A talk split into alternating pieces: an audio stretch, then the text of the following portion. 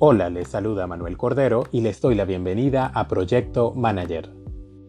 Este es un espacio para compartir tips, ideas y exitosas experiencias que te ayudarán a incrementar tu perfil gerencial, tomando como ejemplo a los más sobresalientes mentores y empresarios a nivel mundial. Ok, comenzamos con el episodio 5 de Proyecto Manager. Y en esta ocasión les hablaré sobre un tema importantísimo para la buena gerencia y se trata de la gestión de problemas. Y es que como bien sabemos, los conflictos y los problemas pueden surgir en el día a día de la organización, pero la forma como se afrontan tienen un gran impacto también en cómo se solucionan.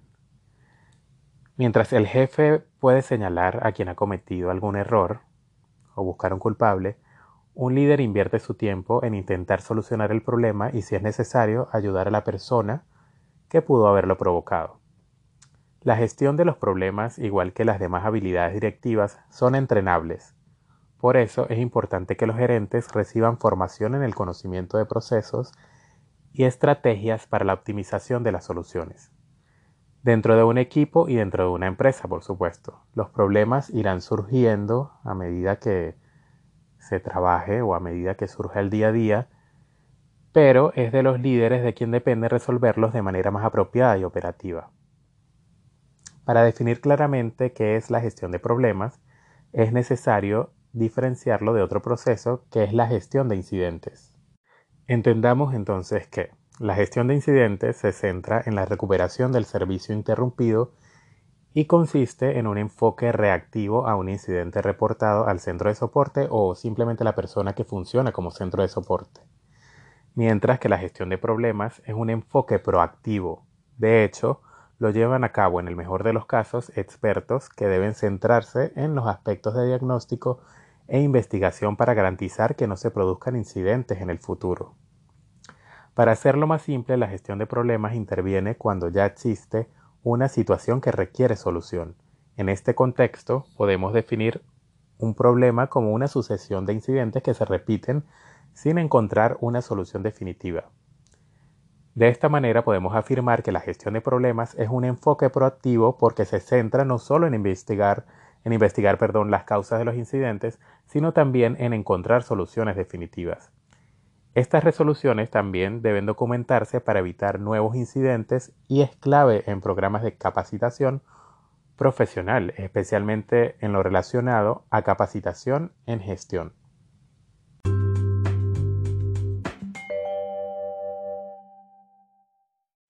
Entonces ahora vamos a identificar cuáles son las actividades principales de la gestión de problemas.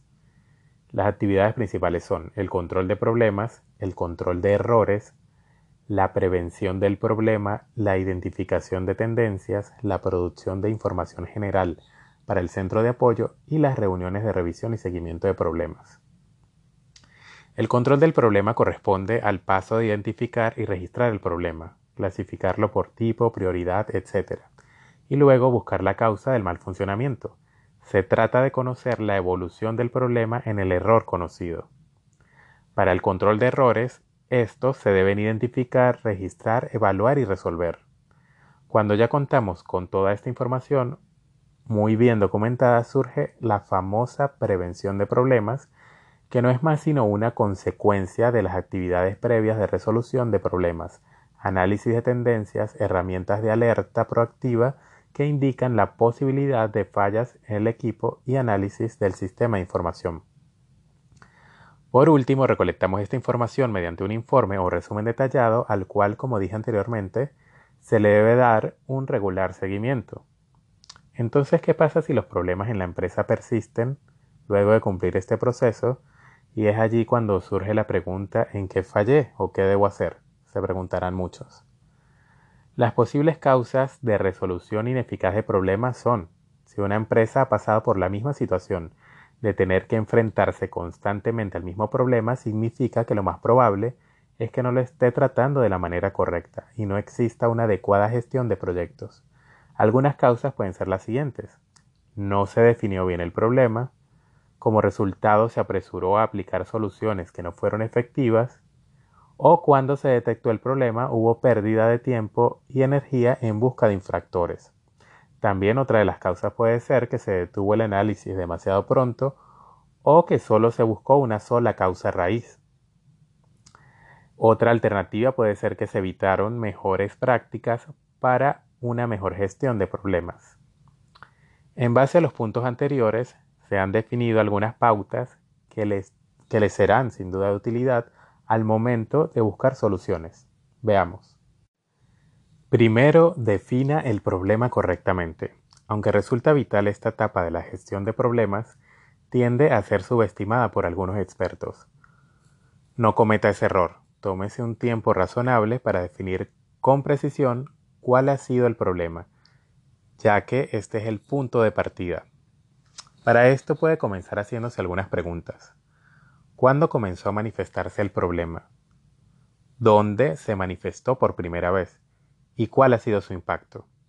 Con esto tendrá una base para poder identificar la raíz del problema y resolverlo definitivamente. 2. Calcule siempre el valor del problema. Combine los conceptos de urgencia e impacto para determinar la secuencia de los problemas que necesita resolver. Este es el criterio ideal para validar si un problema debe abordarse o no y para establecer si es económicamente justificable solicitar un cambio. Este razonamiento permite evitar enfocarse en un problema con un impacto reducido en la empresa a expensas de un problema con menos incidentes, pero más costoso. 3. Convierta las métricas en sus aliados. Las métricas le permiten obtener estadísticas bastante detalladas sobre la calidad del servicio y la eficiencia de los procesos de su empresa. Úselas a su favor para identificar la raíz del problema.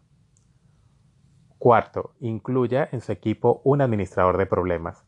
La función del administrador de problemas es desarrollar el proceso de gestión de problemas, optimizar su eficiencia y proponer posibles cambios para mejorar su funcionamiento. Esto lo convierte en una figura importante para la resolución efectiva de problemas en su empresa. Es importante que esta persona tenga capacitación profesional en gestión de proyectos y gestión del desempeño. Quinto, usa las herramientas adecuadas. Su equipo se desempeñará mejor si cuenta con las herramientas adecuadas para responder de la manera más rápida y efectiva posible. Esto significa que se debe invertir en soluciones que les permitan ser más proactivos y eso no solo implica herramientas tecnológicas, sino programas de capacitación empresarial con programas a la medida de la organización. Esperando como siempre que esta información te haya sido de utilidad, me despido hasta la próxima.